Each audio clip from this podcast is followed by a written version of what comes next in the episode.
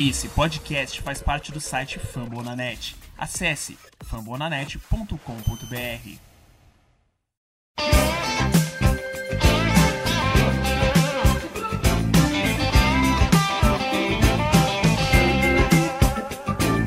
Baseball season's underway. Well, you better get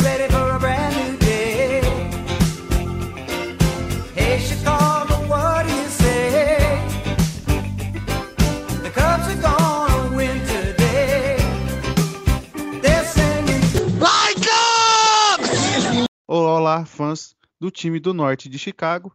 Estamos iniciando mais um Cubs Cast.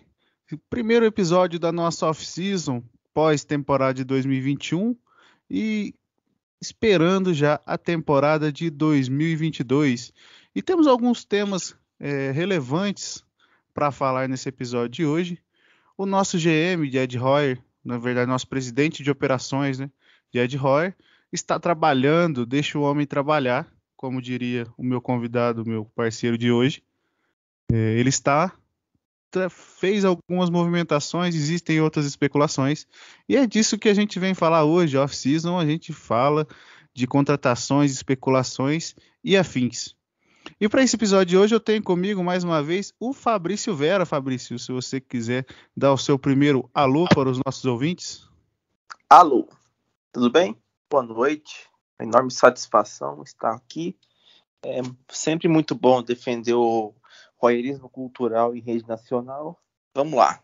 E Fabrício, o Royer deu declarações que o Cubs eh, tem intenção de ser um time competitivo em 2022 e que não pretende entrar naquele rebuild extenso, longo e amargo de muitas e muitas derrotas, né? Lógico, o final da nossa temporada foi com esse gosto, né? Depois das trocas do meio do ano, mas não é essa a intenção da diretoria, até por questões de, de, de direito de TV, né? A Marquee, a Marquee Sports adquiriu há pouco tempo num super contrato, maior contrato da história da, da franquia, de direitos de transmissão, então estão pegando um pouco no pé. É um time que tem um payroll, bastante espaço no payroll, né? O nosso payroll estimado até o momento é cerca de 80 milhões de dólares. E o Cubs é um, um- um grande mercado, né? Fica em Chicago. Você acha mesmo que a gente vai ter é, um time competitivo em 2022? Você acha que essas, essas promessas vão se cumprir ou vai ficar só no papel isso aí? Cara, eu acho que vão haver tentativas de fazer um time mais competitivo. Não acho que será um splash estilo Padres, gastando dinheiro, gastando prospectos, gastando tudo mais, igual o Padres e o White Sox faziam. Fizeram esse ano ainda também algumas vezes, né? É, mas tem que gastar, cara. Não tem como ficar nesse rebuild eterno. A gente tem um mercado muito grande, é um, um mercado com muito dinheiro. E depois da pandemia, que a gente sofreu um pouquinho, né? Com uma quebra de receitas e tudo mais, por conta de vários fatores causados por essa, esse trem que abalou aí, ainda abala. Não tem como. É, se o Cubs não quiser quebrar, tem que investir, tem que. Não tem jeito. É, é a lógica de um, de um time esportivo é tentar ser o mais competitivo possível, né? Sim, se você quer é, quebrar isso, cara, vai ficar um. Vai ter consequências bem piores. E o risco de não sair dessa né, é muito maior. Olha lá o Pirates, 20 anos de rebuild. Tigers, 30 anos de rebuild. É, os times não estão voltando a ficar competitivos, né, cara? Então, o Cubs não tem, não tem razão para poder entrar nessa espiral aí. Tem que buscar ficar competitivo. Não, só não pode fazer irresponsabilidades, né? Só não pode gastar tudo que tem agora, mas um contrato igual esse do Wade Miley é interessante, né?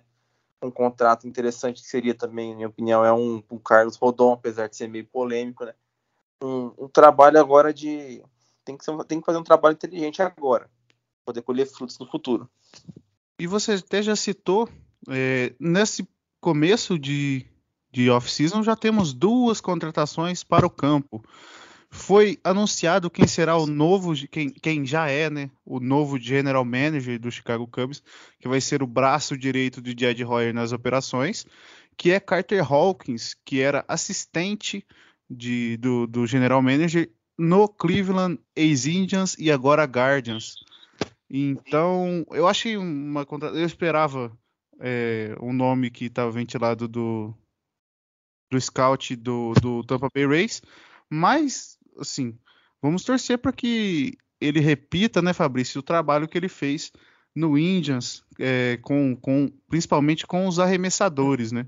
E o, um, a principal contratação até agora no momento do Cubs foi um arremessador que é o Wade Miley, que fez uma boa temporada é, no, no, Cincinnati Reds. Ele vem de bons anos e acabou indo para waivers é, inesperadamente, né, Fabrício? Mas o Cubs é, se aproveitou disso e traz um cara de mais nome e que é, tem tem tudo para agregar na nossa rotação, que foi o pior setor do elenco em 2021, né? Exatamente, né? Por partes, vamos começar falando do Carter Hawkins. É, faz sentido, né? Pelo que a diretoria tem interesse na, no novo método de trabalho, né? Que é buscar alguém para trabalhar pitching, que é o ponto fraco da nossa farm. Buscamos alguns prospectos como Caleb Killian e, o, e alguns outros prospectos, prospectos estavam crescendo na nossa farm, como DJ Hurst esses caras precisam de um desenvolvimento bacana. Nós fomos lá e buscamos um, um cara de, uma, de um local que é famoso pelo trabalho em pitching, né, como o Cleveland Guardians. É, em frente, o Wade Miley, contratação sólida, né, uma oportunidade que apareceu justamente do rival Reds, que dispensou ele por causa de dinheiro, né, né gastou muito dinheiro sem planejamento, tentou dar um all-in esquisito chegaram uma vez nos playoffs em uma, em uma temporada com playoffs expandido e morreram na praia. Não conseguiram nem vencer algum jogo dos playoffs, se não me engano. é, mas aí veio a oportunidade dele, estava no waivers, acho que foi muito boa, é um contrato de 10 milhões, se não me engano, né? É um cara sólido, no momento ele é o nosso segunda rotação, mas acho que deve cair para um terceiro ou quarto, se brincar pelos rumores aqui que nós temos, que nós vamos falar posteriormente no episódio. Acho interessante, é um cara de 35 anos, canhoto, e a rate 3.37 ano passado, teve um no-hitter, alguém, um cara bom que dá para trabalhar aqui. É, quem sabe a gente pode acabar trocando no meio do ano, se não ficarmos tão competitivos assim. É, eu não tenho, não tenho assim, como criticar uma contratação dessas, cara. É para mim um, um bom exemplo de oportunidade e aproveitar a oportunidade. E falando um pouquinho da ficha do, do Wade Miley, é um cara que tem um ERA de carreira de 4.15. Na última temporada, como o Fabrício já falou, foi 3,37. Em 2020 ele fez só seis partidas, eh, perdeu tempo devido à lesão, com ERA alto de 5.65. É, mas 2019 foi 3.98 jogando pelo Astros em 33 partidas e 167 entradas em um terço. E em 2018 ele teve 2.57 de ERA em 16 partidas pelo Milwaukee Brewers. Em 2021 foram 28 partidas e 163 entradas. Eu particularmente acho um cara bem sólido. Ele tem algumas periféricas que são não são tão boas como o ERA esperado dele foi 4.15, o FIP, o FIP foi 3,97, não é um cara de muito strikeout, apenas 18.1%, mas eu acho que ele tem bastante qualidade também. Ele ficou entre os 4% melhores da liga, limitando é, a velocidade das rebatidas adversárias, ou seja, é, saiu com pouca velocidade, 83,5 milhas por hora na média. É um cara que induz muita bola rasteira, mais de 50% de indução de bola rasteira. Não toma muito home run, a, a média é abaixo de um home run é, a cada nove entradas. Foi nesse último ano. É um cara que não cede muitos walks. Então, é, eu acho que ele tem tudo para ser um, um cara sólido ali de meio para fim da rotação. No Cubs, como a nossa rotação está com bastante deficiência, eu acho que ele vai acabar sendo o número 2, por enquanto é, fica só atrás do Kyle Hendricks. Mas eu, eu, concordo com o Fabrício, achei uma baita contratação. Foi pelos waivers, a gente não precisou pagar nada, só vai pagar o valor de contrato dele, mas não perdemos prospectos e nada. E eu achei uma, uma aquisição bem interessante.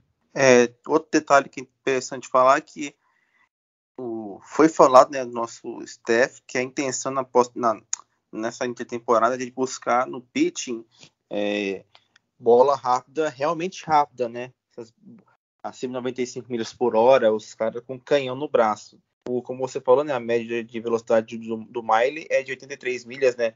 É um cara que não, não, não entra nesse padrão, né? O que mostra que foi uma oportunidade que apareceu, não era esperado, né? Mas, se ele não tem velocidade, ele tem algo que a nossa franquia parece primar bastante, que é uma cutter. Ele tem uma cutter que é o seu arremesso primário, que pode ser bem trabalhado no, é, no nosso time, cara, que eu acho que é o ponto que, que mais atraiu o nosso staff nele. Outro ponto interessante, é, eu acho que ele, quando a gente olha alguns pontos do jogo dele, dependendo do ponto de vista, se você olhar estritamente uh, as métricas do StatCash, ele teve uma temporada melhor que o Marcos Stroman, se a gente for pegar na comparação, Fabrício. Marcos Stroman, que é um dos free agents mais badalados dessa off-season, e o Miley teve uma temporada relativamente superior a dele, segundo o StatCast. Teve um, um IAE esperado é, é, maior, que, é, menor que o dele, perdão. E então dá para ver que não foi uma, uma contratação assim perdida no espaço, né? Eu achei uma excelente oportunidade de mercado e tem muito para agregar, né? Até que a nossa rotação é, abaixo do Kyle Hendricks hoje seria muito jovem e inexperiente, né? Contaria com Alzolay, Justin Steele, é, Keegan Thompson, Alec Mills, mesmo o Mills sendo um pouco mais velho, é um cara que não tem tanta experiência, então eu acho que vai agregar bastante nesse sentido também. E também fizemos uma troca. O Ramires do Guardians foi trazido para o Chicago Cubs, porém, infelizmente não é o José Ramires e sim o Harold Ramires. Ele é outfielder, é, já passou, ele foi da farm do Miami Marlins e chegou para o Cleveland Guardians em 2021, Fabrício. Assim, é, olhando apenas o básico, olhando o, o, o, trivial, né? Olhando assim, só a capa do, do Harold Ramirez, não temos muita coisa para empolgar. É um cara que na, na, carreira de Major League Baseball ele tem uma média até que aceitável de 27,1% no bastão, mas chega muito pouco em base, apenas 30,8 e ponto .415 de slugging, que dá um OPS de ponto .714 e 91 de WRC ajustado, que significa que no bastão ele é 9% pior do que a média da liga.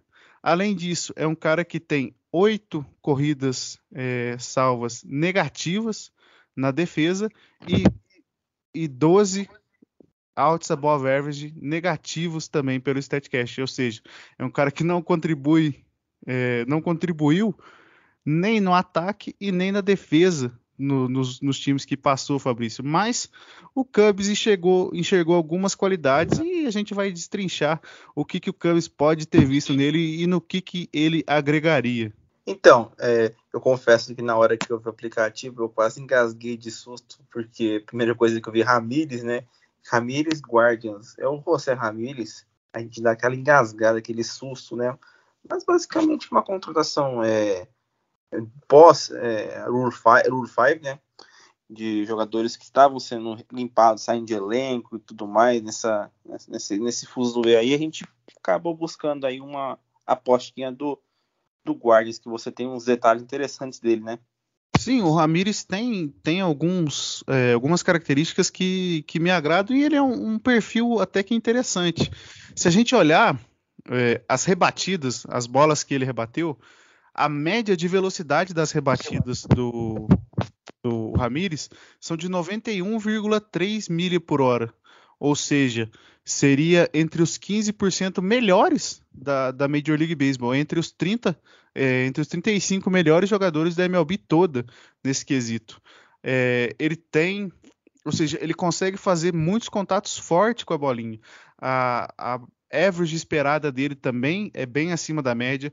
É um cara que não toma muitos strikeouts. Em 2021 foi 15%, mas nenhum das temporadas dele de Major League o, esse valor dos strikeouts foi acima de 20%. 20%. Também é um cara que tem o, ele é muito rápido. Ele, ele traz isso que o Cubs tem pouco hoje, que eu vejo que é velocidade em base. A gente tem alguns nomes, mas eu acho que ele poderia trazer isso com ele.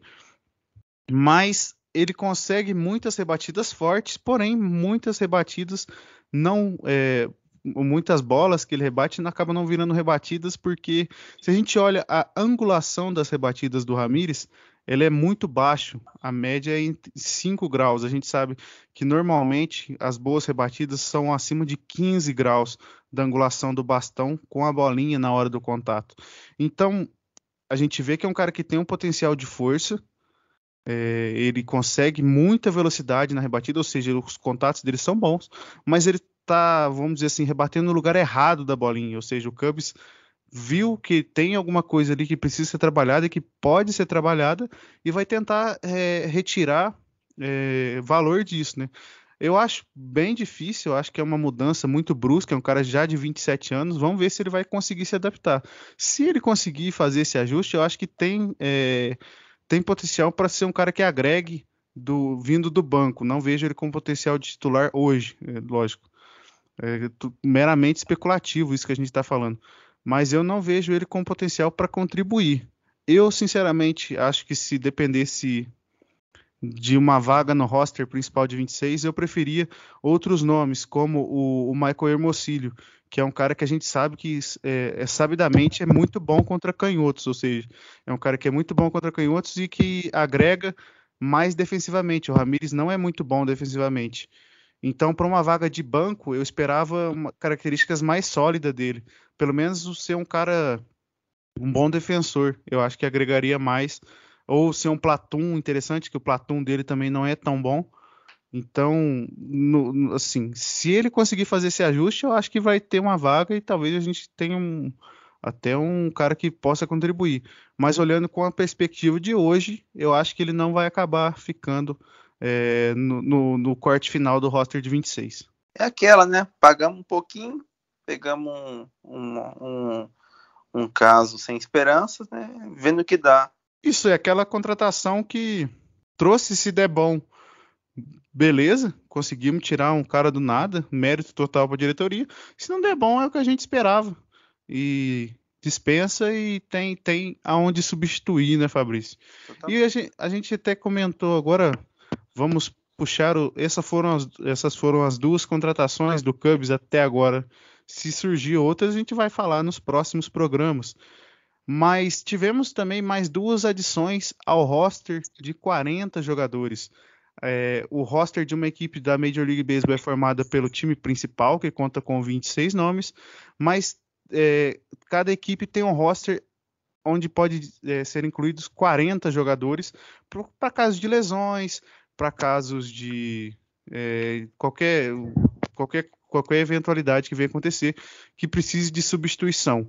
Para o jogador estar na Major League Baseball, estar apto a jogar na Major League Baseball, ele precisa estar neste roster de 40. Dando um contexto para quem não está muito acostumado com os processos da off-season da MLB, quando um, um jogador é draftado ou é contratado como prospecto internacional, ele tem um limite de tempo para ser incluído nesse roster de 40 e estar disponível para a equipe principal. Caso ele atinja esse tempo dentro da franquia e não seja incluído nesse roster de 40, ele vai para um, um draft que nós chamamos de draft da Rule 5, ou da regra 5 do beisebol, que diz que, se ele não for incluído, ele pode ser selecionado por outra equipe e tem que ser adicionado imediatamente ao roster principal dessa equipe durante o período de uma temporada é, é, dessa, dessa equipe que o selecionou. E tivemos alguns jogadores, todo ano te, temos jogadores nessa situação e que precisam ser incluídos. Normalmente os principais prospectos entram naturalmente esse ano o Cubs não tinha nenhum grande prospecto do, entre os mais importantes para ser incluído, mas tínhamos dois jogadores bem interessantes que foram incluídos e que vão fazer parte do nosso elenco ali das reposições inicialmente, que são o Nelson Velasquez, que é um outfielder rebatedor destro, e o Ethan Roberts, que é um reliever destro. Fabrício, duas aquisições que nós já esperávamos, né? Entre as, os rumores que apareciam entre os nomes disponíveis, a gente já esperava que esses dois entrariam no roster, né? Ainda bem que entraram, né? O Velasquez, que é o, você é o principal divulgador aí dele, né? Todo podcast você tá lá espalhando a palavra do Velasquez, né? E ele simplesmente mostrou por que você gosta tanto dele nessa Fall League Arizona. O cara destruiu o MVP, ganhou tudo. É, agora a Arizona é dele, prati- praticamente. É, todo dia tinha um home run dele aí passando na TL. É um cara que mereceu a oportunidade né, de, de uma vaga no roster, no roster de 40 e ainda bem que recebeu. Por outro lado, Ethan Roberts também, um, um reliever um ERA abaixo de 3, se eu não me engano. Acabei de perder aqui esse número na cabeça, né? É, sólido por muitos anos, ainda bem que entrou. É, temos que formar relievers assim, né? Pegar relievers jovens da nossa base, porque, como diz aí a, a, a fala registrada, né? Reliever se faz em casa. E nós estamos fazendo, né? Ethan Roberts, Manuel Rodrigues, é, Rowan Wick, né? Nós estamos aqui montando um bullpen interessante jogadores jovens e com bom potencial. Eu, sinceramente, se ele fosse bem no Spring Training, eu já colocaria o Roberts no time principal. Já é um cara que já tem experiência de AAA na, na temporada de 2021. É, e eu, sinceramente, se ele fosse bem, eu não pensaria muito, não. Até porque reliever normalmente sai mais barato. Eles falam, ah, mas tem o jogo de arbitration, o- a manipulação dos contratos e tal, para o cara ficar ganhar mais um ano de contrato. Mas eu não sei se seria viável. Eu acho que ele seria mais útil é, já no time de cima do que ficar duas semanas enchendo linguiça na AAA e depois ser subido, alguma coisa do gênero. Falando especificamente do Roberts, eu tenho só elogios para ele. Nos últimos dois anos jogados, né? Que foram 2019 e 2021, ele não jogou em 2020 devido à pandemia. É, no- no- em todos os níveis, o ERA dele no nível A foi 2,57 o no, e no A Plus em 2019 foi 2.63. Na Double A esse ano 2021 foi 1.97 e na Triple A foi 4.50, mas só que o ERA dele foi muito prejudicado por uma partida em específico, onde ele tomou cinco corridas. Ele teve 11 corridas merecidas em 22 entradas e 5 só em uma partida, ou seja, esse jogo em específico, a amostragem pequena prejudicou o ERA dele, mas a gente pode ver que foi um FIP excelente, foi 2.27, ele teve 11.05 strikeouts por 9 entradas na AAA, quase 30% de strikeout, limitou seus walks, foram só 3.27 a cada 9 entradas, não sofreu home runs, uma característica muito interessante dele, ele tem 135 entradas arremessadas como profissional e se deu só 3 home runs. Uma taxa impressionante e que, que anima o, o torcedor do Cubs.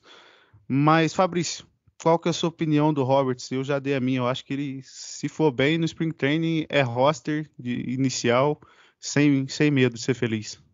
Não, com certeza. Vai manter quem lá? Vai manter o Trevor Megill? Para que vai manter o Trevor Megill se tem um cara jovem é, em ascensão? Vai segurar esse cara? Não, não faz sentido. E só um detalhe, cara. Faltou para mim um jogador que seria interessante adicionar no, no roster de 40 que eu não entendo por que que ele não ganha essa oportunidade, que é o Dakota Mix, que é um tá anos e anos lá mofando na AAA e que por mim seria um cara que também chegaria e pegaria lá um espaço no bullpen no roster de 26.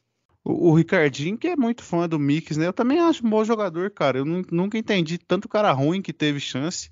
E os meninos parece que o Cubs tem medo de dar chance para eles. Eu não sei muito bem o que acontece. Mas você já falou um pouquinho dele, o Velasquez, Nelson Velasquez foi o outro escolhido. Ele ganhou o MVP da Arizona Fall League, que é uma liga que acontece após a temporada da MLB. É, e vão muitos prospectos de qualidade, prospectos que não tiveram muito tempo, ou talvez perderam tempo por lesão, ou é um prospecto que o time quer assistir mais dele. E ele acabou indo é, para a Arizona Fall League e ganhou o MVP. Ele conseguiu chegar quase 50% em base é, nos jogos que ele fez.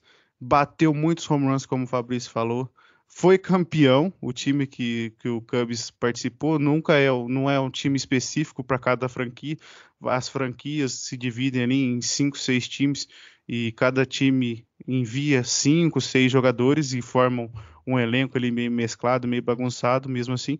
Mas o Velasquez conseguiu se destacar muito, Fabrício. É um cara que, como você falou, eu sempre defendi ele. Por quê?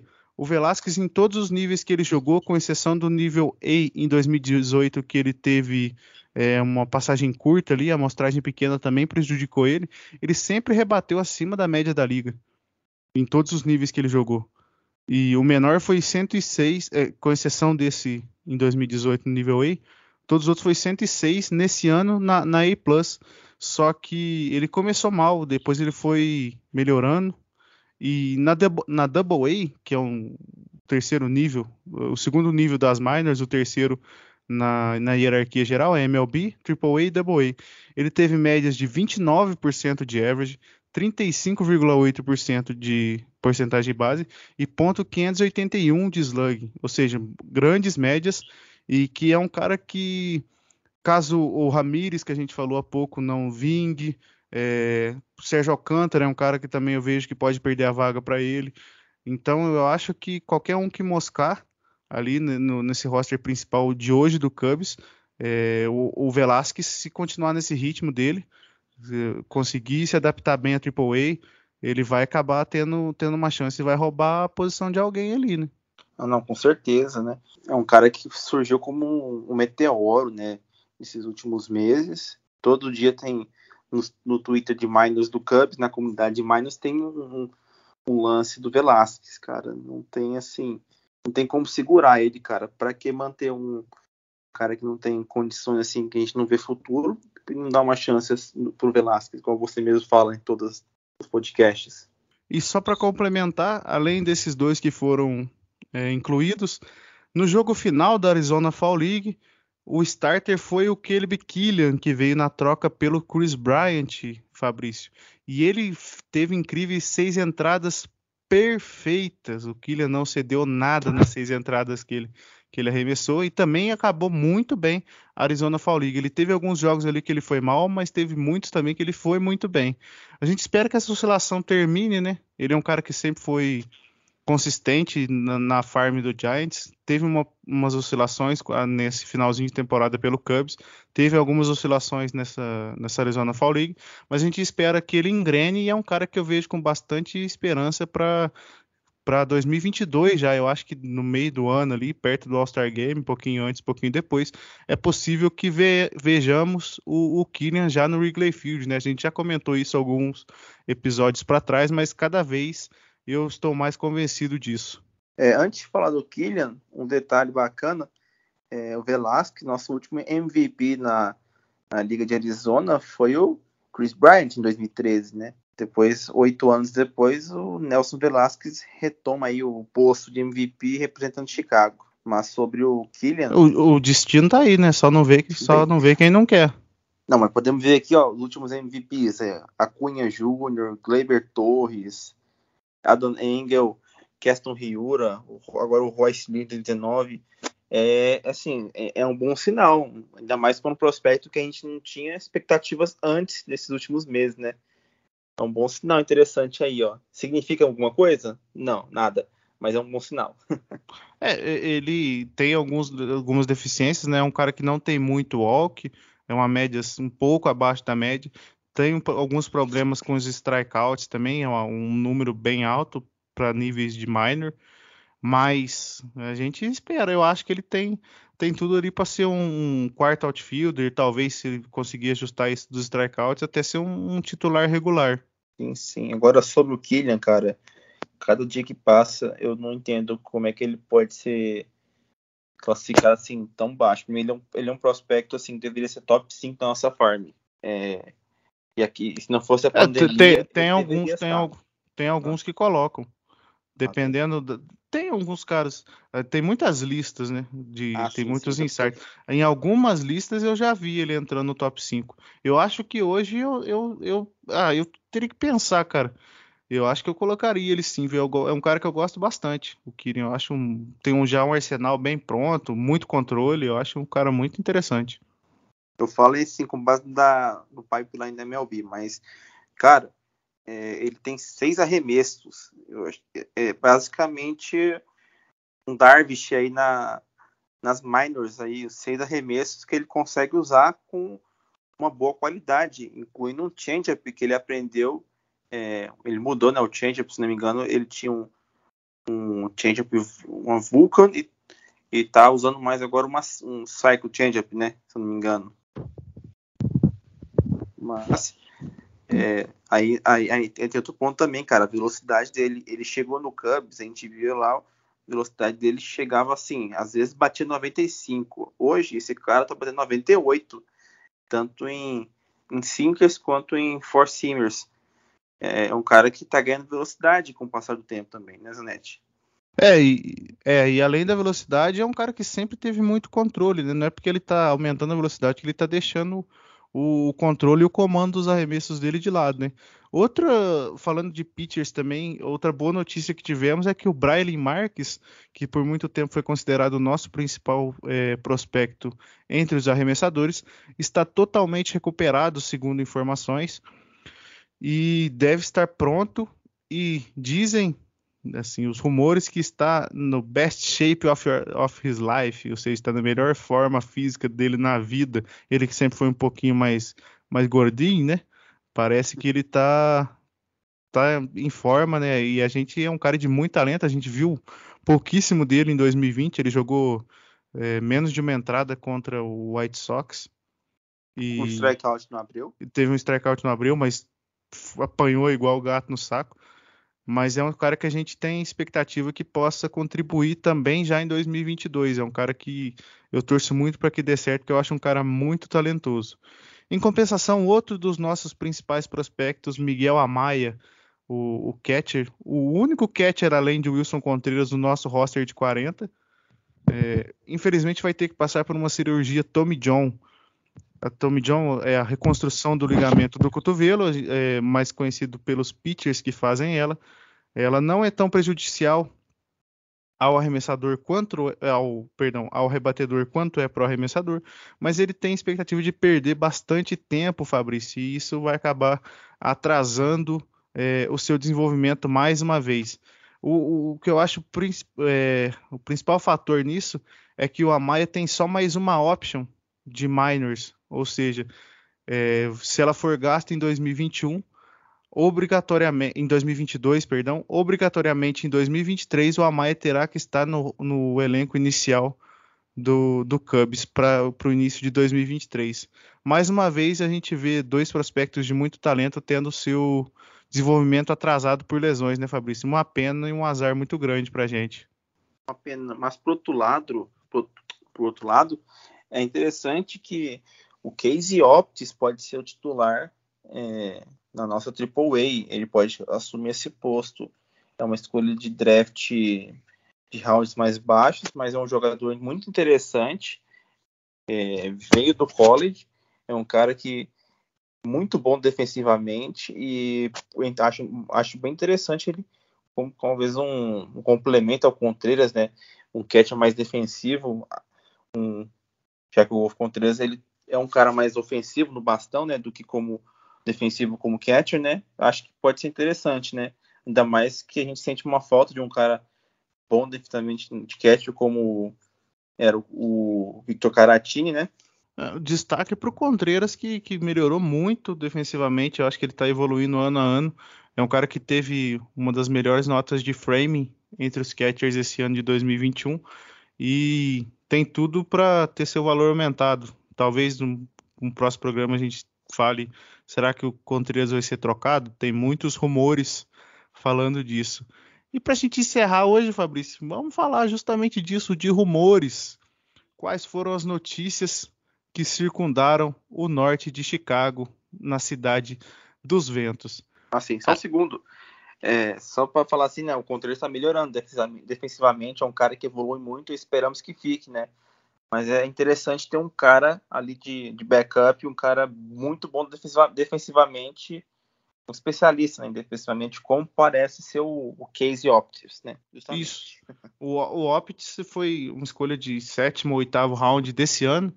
Um cara que, que desde o, eu acho bem interessante isso, que desde o high school ele já chamava os próprios jogos, ou seja, não dependia do manager. Ele mesmo chamava o jogo. Isso é muito incomum no college. Agora você imagina no high school. E todos os pitchers que jogaram com ele na universidade amam ele de paixão.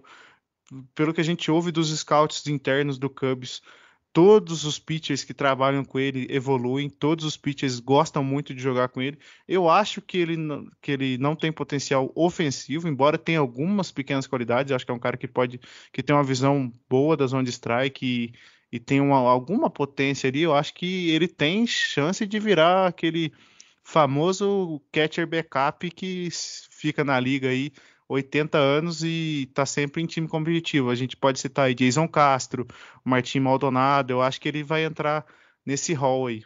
É, falando os rumores, eu acho que os principais circundam a nossa rotação, né? A rotação do Cubs foi o principal defeito do time em 2021 e, obviamente, temos que corrigi-lo, né? Hoje a nossa rotação seria Kyle Hendricks, Wade Miley, Alec Mills, Alberto Alzolay e Justin Steele segundo o Baseball, é, segundo o Roster Resource, que é filiado com o site do Fangraphs.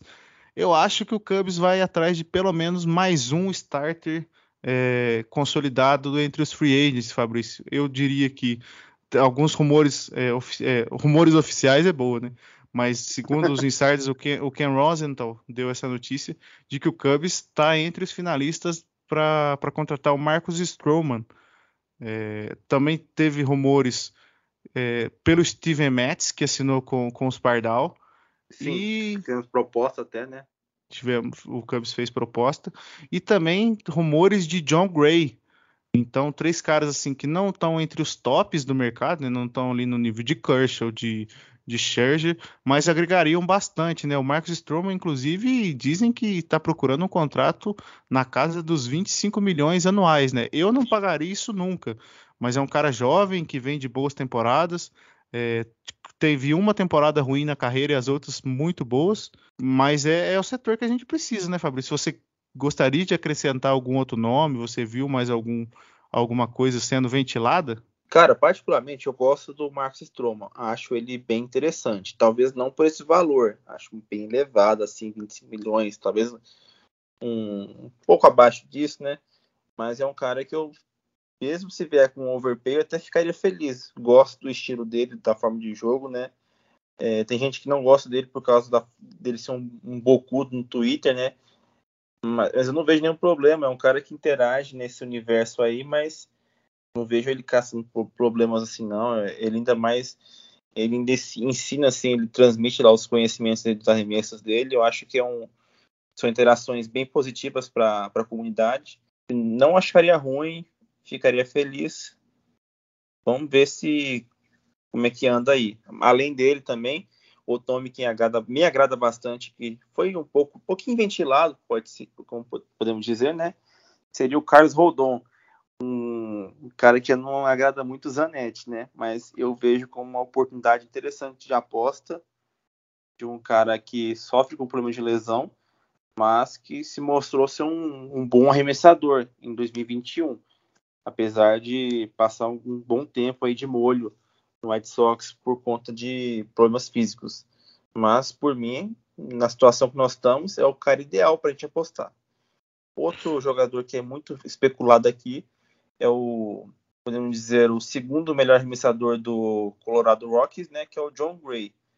Por mim, pode ser interessante, cara, mas não é um jogador para ser é, esse aqui. É um jogador para ser 3, 4 rotação, né? Não é um, um super arremessador, mas teve, um, teve bons números em 2020, 2021, né? E pode ser uma aposta até interessante. 30 anos, não é muito novo, né? E aí, o que me diz, Anete?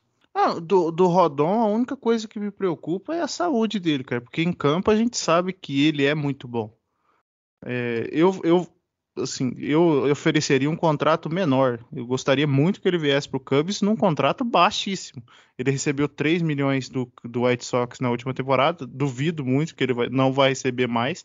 Eu acho que, mas eu daria, sei lá, um contrato de dois anos com 10 a 12 milhões de average anual e mais options, uma, uma ou duas options mútuas ou, ou só do clube, porque o risco é muito grande. A recompensa pode ser gigantesca, mas o risco também é muito grande. Do John Gray, eu acho que é o que você falou, não tem muito mais a acrescentar. Acho que é um cara ali para meio fim de rotação, que é sólido e tem a vantagem que está saindo do Colorado, né? Toda a carreira dele até o momento ele jogou no Colorado Rocks e, e agora está saindo, talvez isso melhore. A, a, vantagem desses dois, a vantagem é uma coisa que me preocupa, na verdade, pelo Rodon. Ele não recebeu nem a qualifying offer do White Sox, o que me preocupa bastante. O John Gray eu não tenho certeza, mas acho que ele não recebeu a qualifying também do Colorado Rocks.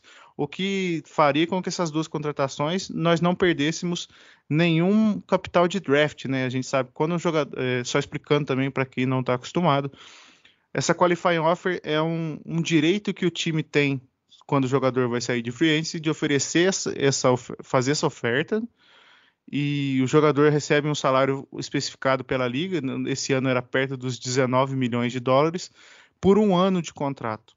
Se esse cara rejeita essa oferta e vai para o mercado aberto, vai para o mercado de free agents, o time que assinar com ele é, acaba perdendo uma escolha de segundo ou terceiro round no draft e essa escolha meio que passa para o time anterior. Vamos, vou dar um exemplo prático. O Carlos Correia, que saiu do Houston Astros, acabou o contrato dele, ele recebeu essa qualifying offer, ele rejeitou, ele foi para o mercado aberto. Vamos supor que o Detroit Tigers assine com ele, o, a escolha de segundo round do Tigers passaria para o Houston Astros, que era o time detentor dos direitos dele anteriormente.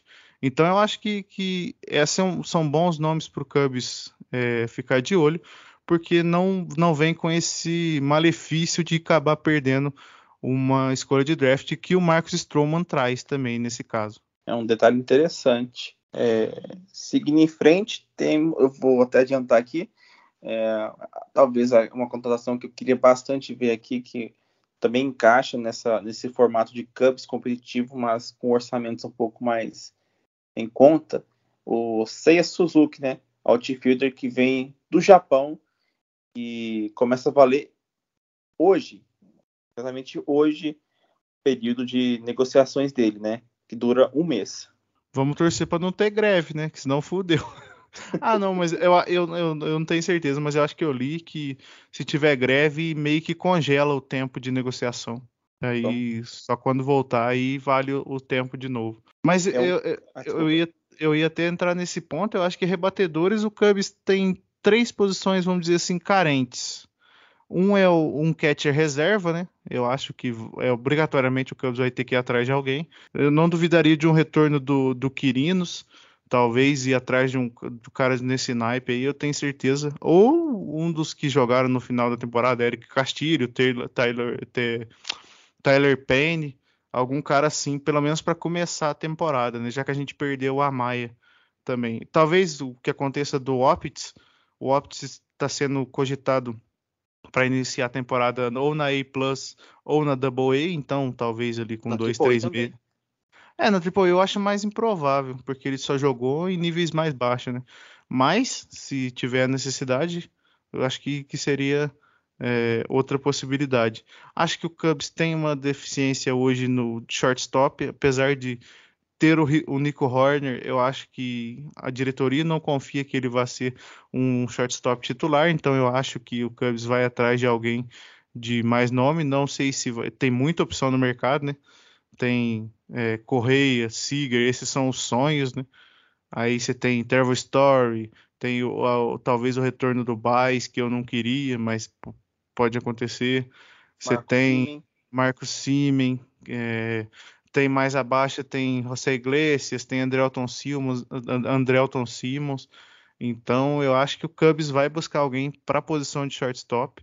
E também eu acho que não sei se o outfield está fechado ali. Hoje em dia a gente tem o Hayward, é, o Ian Happ e o Rafael Ortega. E trouxemos o Harold Ramirez e o Michael Hermosillo.